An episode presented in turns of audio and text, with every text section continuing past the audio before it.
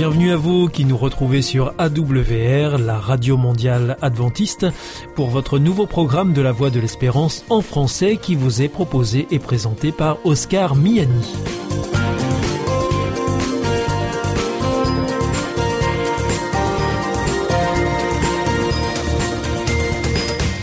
C'est donc parti pour les 30 prochaines minutes ensemble. Merci de votre fidélité à la voix de l'espérance. Vous êtes toujours plus nombreux à nous écouter sur les ondes, par Internet ou aussi grâce à votre téléphone. D'ailleurs, je vous en rappelle tout de suite les numéros qui ne sont absolument pas surtaxés. Alors si vous voulez nous écouter avec votre téléphone depuis la France, eh bien vous composez le 01 80 14 44 77. Si vous êtes en dehors de France, eh bien vous composez le 00 33 1 80 14 44 77. Et depuis les États-Unis, eh bien c'est le 1 712 432 9978. Alors aujourd'hui, au programme, nous vous proposons votre rendez-vous santé avec le docteur Jean Lincey.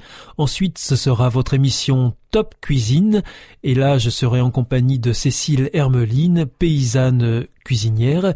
Et pour finir, ce sera un temps de réflexion avec le pasteur Pierre Péchou dans la chronique que vous connaissez bien, Vers d'autres cieux. Tout de suite, donc, pour commencer, voici Sentez-vous bien.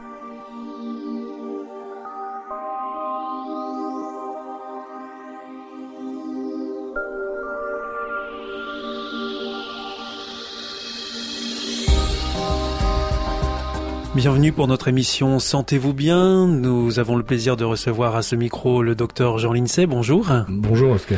Vous intervenez régulièrement ici dans cette émission pour nous parler de, de santé. Et là, vous, vous, venez avec un sujet tout à fait singulier. Il s'agit du principe de l'effet de simple exposition. Alors, est-ce que vous pouvez nous dire euh, de quoi il s'agit exactement? La simple exposition, c'est un phénomène qui a bien été décrit qui montre que une simple exposition répétée à un objet ou à une personne, sous réserve que cette exposition ne génère pas d'effet aversif, ne génère pas de désagrément, induit petit à petit un sentiment de familiarité qui mène à une relation favorable. Où est-ce que ça nous amène quand on pousse la réflexion bah, L'application la plus fréquente de cet effet cognitif, c'est la publicité, qui procède à la répétition du même message et à la diffusion surtout des, mêmes marques, des logos, de la manière la plus intensive possible pour que vous arriviez dans la zone de familiarité, et quand vous êtes dans la familiarité, bah, vous êtes dans, dans l'opinion favorable, l'opinion positive vis-à-vis de cet objet. Ça marche avec les objets et les personnes en fait. Hein. Comment est-ce que ça fonctionne exactement? On a observé, après les premiers travaux d'un auteur qui s'appelle Zajonc, à condition que bien sûr ce soit pas hostile, le fait de côtoyer quelque chose de manière non hostile, non désagréable, finit par créer un effet de familiarité, un effet positif, comme on se met à aimer, si vous voulez, un peu cet objet ou cette personne parce que on la côtoie de façon répétée. C'est la base de la publicité. Et alors le gros problème que nous avons, c'est que actuellement la jeunesse a pris l'habitude d'avoir des ce qu'on appelle des binge drinking, c'est-à-dire des alcoolisations intensives. Occasionnelles, hein, Alcoolisation ponctuelle intensive. Mhm. C'est-à-dire c'est au-dessus de, au-dessus de six verres. Et on s'est aperçu malheureusement qu'on avait une augmentation du, binge drinking, des alcoolisations ponctuelles intenses chez les jeunes. Est-ce que le fait que euh, la publicité pour l'alcool ait été euh, réintroduite dans l'espace public, y est pour quelque chose. On peut penser que l'effet de simple exposition à toutes ces publicités pour l'alcool, les, publicitaires pour l'alcool ne, délivrent jamais de message incitant à boire. Ils vous disent jamais buvez mon. On met en avant un nom, une marque. On met une marque, c'est tout. C'est tout. Et puis une ambiance. Et ça suffit. Et ça suffit. Dans une expérience menée par Zajonc, des sujets sont exposés à des mots de sept lettres sans signification. On leur dit que c'est d'origine turque, c'est des mots genre iktitaf, kadirga, etc. La fréquence d'exposition des sujets aux mots varie de 0 à 25 fois, à la suite de quoi on leur demande si selon eux le mot désigne quelque chose de négatif, neutre ou positif. Et les résultats montrent que les mots ayant été exposés un plus grand nombre de fois sont jugés de façon plus positive que ceux ayant été exposés moins souvent. Ces résultats ont été reproduits de nombreuses fois, avec des stimuli variés, y compris avec des stimuli qui était présenté avec une durée trop faible pour être perçu consciemment, hein, l'effet de simple exposition est même plus fort lorsque le stimulus n'est pas reconnu que lorsqu'il l'est, ce qui tendrait à prouver l'effet des messages subliminaux. Donc il y a une deuxième couche qui, vient se greffer là. Une troisième, c'est l'affluence perceptive. Oui. L'effet de simple exposition postule que l'exposition répétée d'un stimulus augmente l'affluence perceptive, qui est la facilité avec laquelle sont perçus et traités les stimuli. Elle indique une familiarité aux items ainsi répétés. Ce qui va de nouveau augmenter positivement les sentiments au stimulus. C'est-à-dire que vous voyez une publicité, vous la revoyez, vous la revoyez, elle devient fluente perceptivement, c'est-à-dire que vous allez juste jeter un coup d'œil, elle va, vous, elle va vous redonner un sentiment de familiarité, va renforcer le sentiment de familiarité, qui va augmenter la perception positive de l'objet. Vous voyez C'est le béaba des publicitaires. Alors nous, on a un problème tout de suite en santé publique avec, avec l'alcool et la drogue. C'est-à-dire que maintenant, on a des placements dans les, dans les films, par exemple. Aux États-Unis, dans les films aux heures de grande écoute, on arrive à 98% de films dans lesquels il y a un placement pour l'alcool ou la drogue. Oui, spécifiquement. Bah, C'est-à-dire qu'on voit le héros qui boit de l'alcool. Ou qui fume. Ou, qui fume de la drogue. ou Pas que du tabac, quoi. Oui, vous comprenez, c'est pas de la pub, mais c'est comme de la pub. Quoi. Mhm. Et, ça, on, qui utilise l'effet de simple exposition, qui finit par vous manipuler à votre insu. Sans compter qu'il y a peut-être des images subliminales. Bon, ça, c'est autre chose. Et, on peut lutter contre ça, euh, docteur Jean Lincey Très facilement. Très facilement, c'est-à-dire ben, En en prenant conscience. Suffit d'en être conscient pour euh, pouvoir lutter contre. Ah oui. Uh-huh. Déjà, savoir que cet effet de simple exposition est déjà un début de manipulation. Alors, ça rejoint les recommandations de la Convention citoyenne pour le climat. Voici le texte de la Convention citoyenne. Nous considérons que la surexposition publicitaire n'est pas compatible avec les objectifs de réduction des émissions de gaz à effet de serre d'au moins 40% d'ici à 2030, parce que tout ça consomme de l'énergie. Et pousse à la consommation. pousse à la consommation de ce qu'il faut pas. Merci beaucoup, docteur Jean Lincey. C'était donc euh, Sentez-vous bien et on se retrouvera bientôt pour une prochaine émission. À bientôt. Au revoir. Au revoir, Oscar.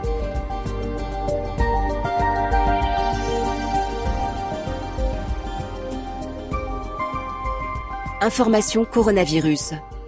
Comment lutter contre le coronavirus? Quand nous parlons ou quand nous toussons, nous pouvons transmettre le virus par de petits postillons. Quand on pose sa main sur une surface contaminée et ensuite sur son visage que l'on touche des centaines de fois par jour, le virus peut nous infecter en passant par la bouche, le nez ou les yeux. En sortant, une personne, même si elle ne semble pas malade, peut contaminer trois personnes en moyenne, qui à leur tour en contaminent trois autres. L'épidémie se propage alors à toute vitesse mais en nous lavant les mains très souvent, en toussant dans notre coude ou dans un mouchoir jetable, en respectant une distance d'au moins un mètre avec les autres, en restant confiné chez soi, et en limitant nos sorties à nos besoins essentiels, nous évitons la propagation du virus pour nous et pour les autres. Ensemble, faisons bloc contre le coronavirus. Plus d'informations au 0800 130 000 ou sur gouvernement.fr. Ceci est un message du ministère des Solidarités et de la Santé.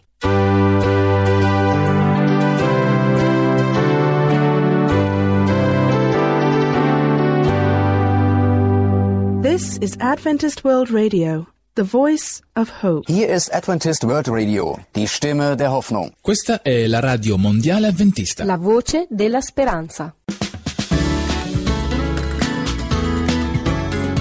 Top Cuisine. Une émission savoureuse et bonne pour la santé. Avec Cécile Hermeline, paysanne cuisinière présentée par Oscar Miani. Bienvenue pour notre émission Top Cuisine. Nous sommes aujourd'hui en compagnie de Cécile Hermeline. Bonjour. Bonjour. Merci de nous recevoir euh, dans votre jardin une nouvelle fois. Vous êtes auteur euh, d'un livre qui s'intitule Gastronomie végétale que l'on peut trouver aux éditions Vie et Santé.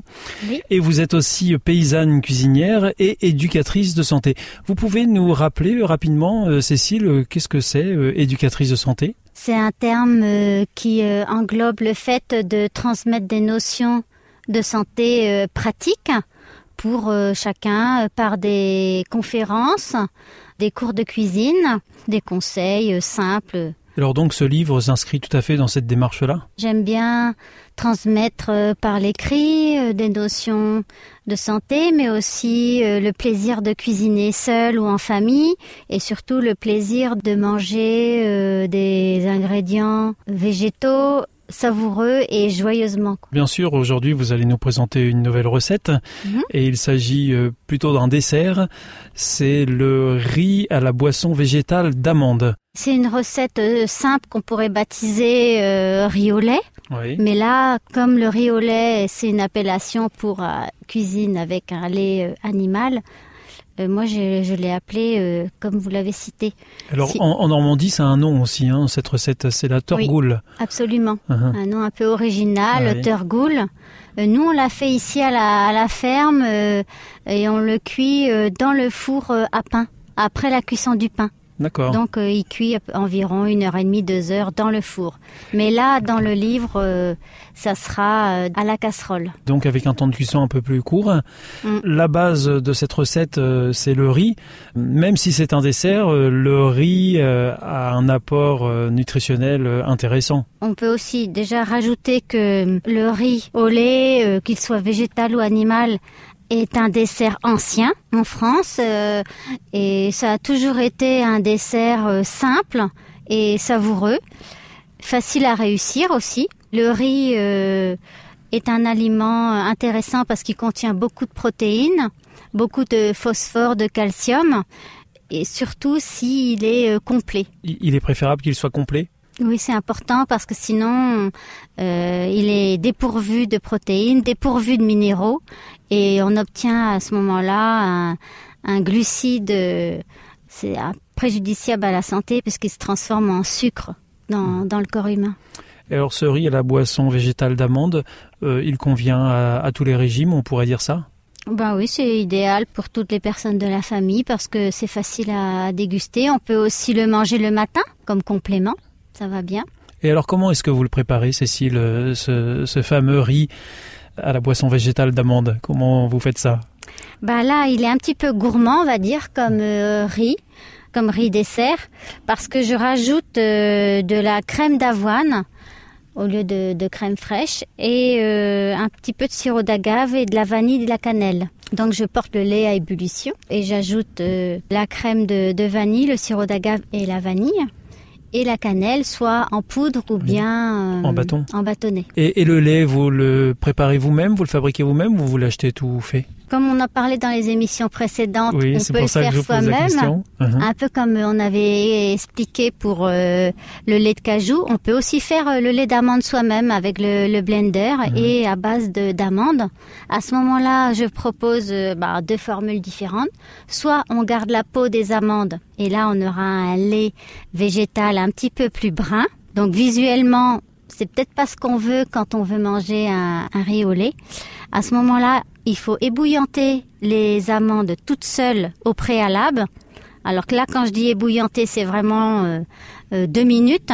On les égoutte et là, on enlève la peau. Elle s'en va très facilement. Et ensuite, on fait le lait végétal avec les amandes euh, et le blender. Donc, il faut 100 grammes de- d'amandes pour un litre d'eau.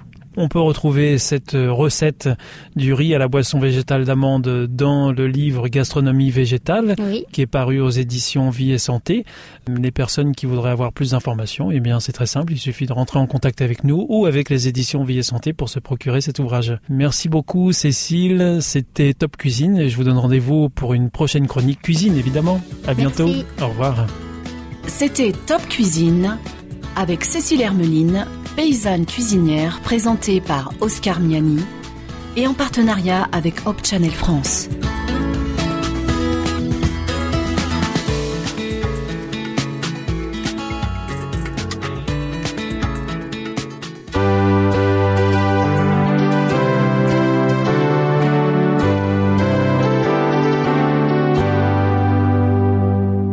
Adventist World Radio, the voice of hope. Hier ist Adventist World Radio, die Stimme der Hoffnung. Questa è la radio mondiale adventista. La voce della speranza.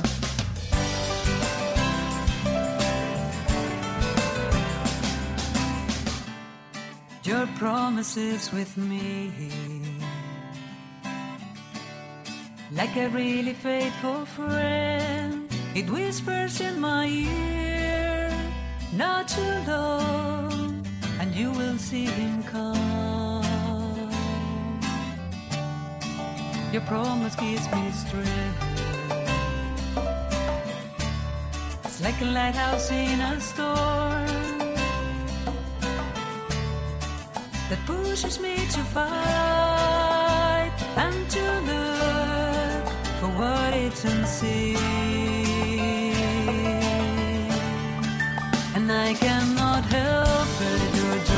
Fills my soul.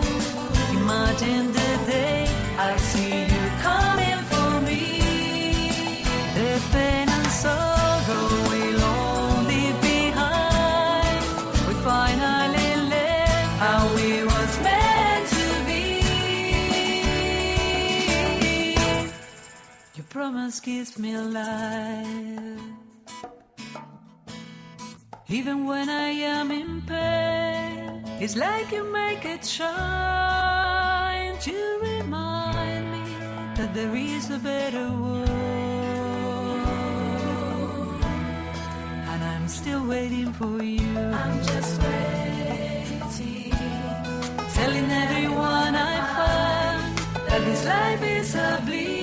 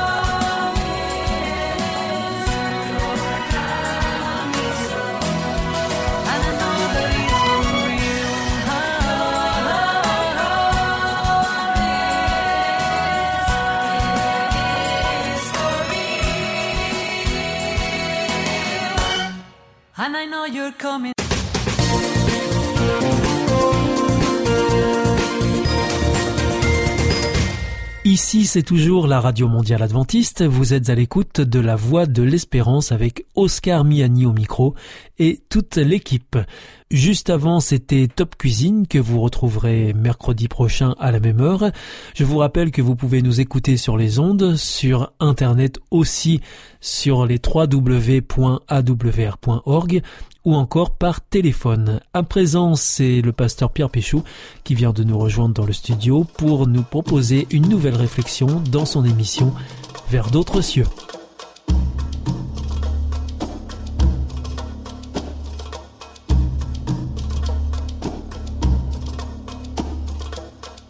Pierre Péchou, bonjour et bienvenue au micro de Vers d'autres cieux. Bonjour Oscar, chers éditeurs, bonjour. Alors aujourd'hui, comme à votre habitude, vous nous proposez de nous arrêter sur un texte de la Bible, que l'on trouve d'ailleurs dans la première lettre à Timothée au chapitre 1er et au verset 13, et je vous propose donc tout de suite d'en faire la lecture. Moi qui étais auparavant un blasphémateur, un persécuteur, un insolent, j'ai cependant été traité avec compassion parce que j'agissais dans l'ignorance, par manque de foi. Alors, Pierre Péchou, est-ce que on peut revenir sur euh, euh, qui est d'abord Timothée et puis euh, simplement aussi préciser que là c'est l'apôtre Paul qui s'adresse à Timothée et donc revenir sur le contexte dans lequel s'inscrit ce passage? Oui, c'est important parce que ça nous permettra de comprendre en fait ce qu'est en train de dire Paul. Alors Timothée, c'est simplement un jeune qui s'était converti, de juif qu'il était, il était devenu disciple de Jésus-Christ et qui travaillait avec Paul.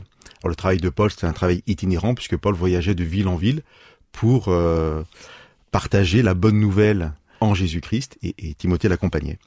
Mais parfois ils n'étaient pas ensemble. Paul envoyait Timothée seul dans des églises parce que quand Paul écrit ses têtes, il est en prison en fait. Et donc euh, il, il donne quelques conseils et quelques encouragements à Timothée, quelques conseils pour l'Église. Et le verset que vous avez lu, il est très particulier, et sûrement que le verset qui suit est plus important. Mais c'était intéressant justement de, commencer par ce verset 13 où Paul rappelle en fait son histoire.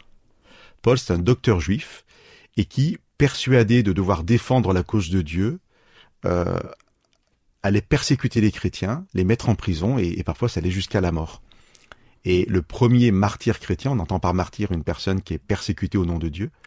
Eh bien, le premier martyr chrétien dans la Bible s'appelle euh, Étienne. Et il y a un verset très connu qui nous dit que Paul approuvait le meurtre d'Étienne. Étienne a été lapidé.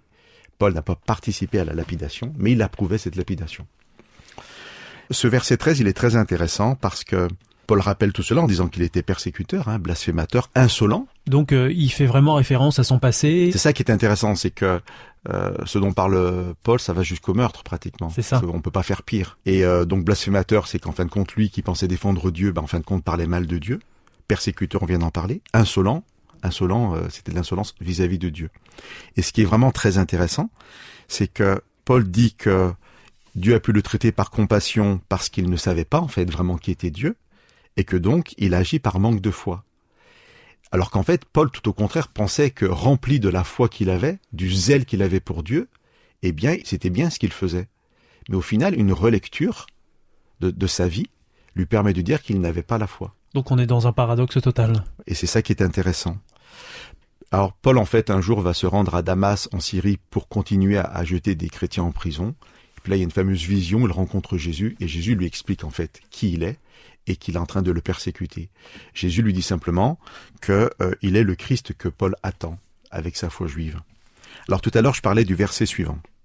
Une fois qu'on a posé ça, c'est-à-dire que Paul, au nom de Dieu, pensant faire le bien, en fait, ne faisait que le mal, mais que parce qu'il n'était pas vraiment euh, conscient de ce qu'il faisait, Dieu l'a traité avec compassion, et Dieu lui a donné cette foi qui lui permet de maintenant d'agir complètement différemment.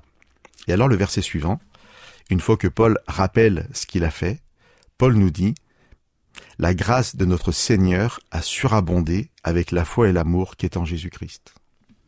Ça, c'est un verset très intéressant qui, je pense, peut nous faire du bien pour chacun d'entre nous, même si très peu de nos auditeurs, en fait, sont dans la situation de Paul. Oui, parce que là, c'est quand même une situation très particulière. Voilà. Mais justement, ce qui est intéressant, c'est que comme elle est extrême, eh bien, on va obligatoirement s'y retrouver parce que dans nos vies, ou même si on n'a pas fait des choses aussi terribles, eh bien, des choses qu'on peut faire peut-être au nom de Dieu ou pas, mais qui ne sont pas à faire. Et il nous arrive souvent de croire faire le bien tout en faisant le mal. Voilà. Et vous voyez, on peut prendre ce sujet même sans parler de Dieu. C'est-à-dire qu'on peut, dans l'éducation des enfants, dans la relation à l'autre, parfois justifier des choses en pensant qu'on a raison de les faire. Bien éduquer ses enfants, mais être peut-être trop sévère ou euh, mal les éduquer en pensant bien le faire. Et dans la relation à l'autre, on peut croire que parce que l'autre euh, a tort dans telle ou telle situation, ben, ça peut justifier certains de nos comportements. Et puis, ce verset nous dit que dans ces agissements-là, à un moment, il y a la rencontre avec Dieu qui est possible. Alors, je ne sais pas comment elle peut se passer pour nos auditeurs. Pourquoi pas à travers nos émissions, mais aussi à travers la découverte de, la Bible, à travers des rencontres avec des chrétiens. Eh bien, on va avoir une image différente de Dieu et prendre conscience que nos agissements sont peut-être pas forcément les bons mais on ne savait pas, on était quelque part euh, inconscient du mal qu'on pouvait faire. Et bien là, ce verset nous dit que là où le mal existe, il y a la grâce de Dieu qui surabonde. Donc elle va toujours être plus grande en fait que le mal qu'on a pu faire. Et une fois qu'on prend conscience des choses, ben effectivement, on devient responsable aussi de nos agissements. Et je pense que euh, Dieu traite différemment la personne qui sait et la personne qui ne sait pas. Alors aujourd'hui, on n'aborde pas comment Dieu peut pardonner à des personnes qui font le mal volontairement, parce que l'amour de Dieu va jusqu'à pouvoir aussi pardonner cela. Mais là, on n'est pas dans ce registre-là. C'est un encouragement pour chacun d'entre nous. C'est pour ça que Paul peut parler dans le verset que nous avons lu de manque de foi.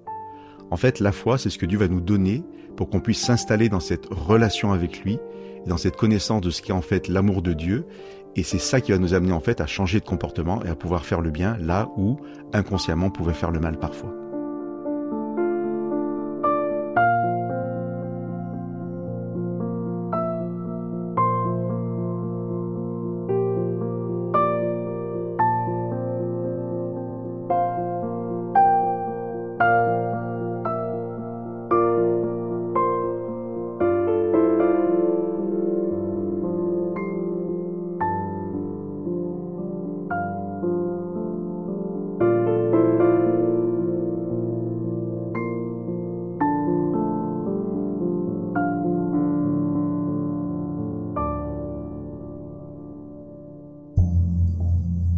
Nom de l'amour. Est-ce un nouveau film? Non, c'est le nouveau cours de l'IEBC. IEBC Oui, l'Institut de l'étude de la Bible par correspondance.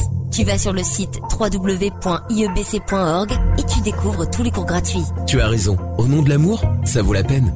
Ce cours m'a vraiment interpellé. www.iebc.org Notre émission est maintenant terminée. C'était la Radio Mondiale Adventiste, la voix de l'espérance. Je vous donne rendez-vous dès demain à 4h30 sur les 6155 kHz bande des 49 mètres, à 8h sur les 15145 kHz bande des 19 mètres et à 20h sur les 9780 kHz bande des 31 mètres. Je vous souhaite une très bonne continuation. Que Dieu vous bénisse. À demain.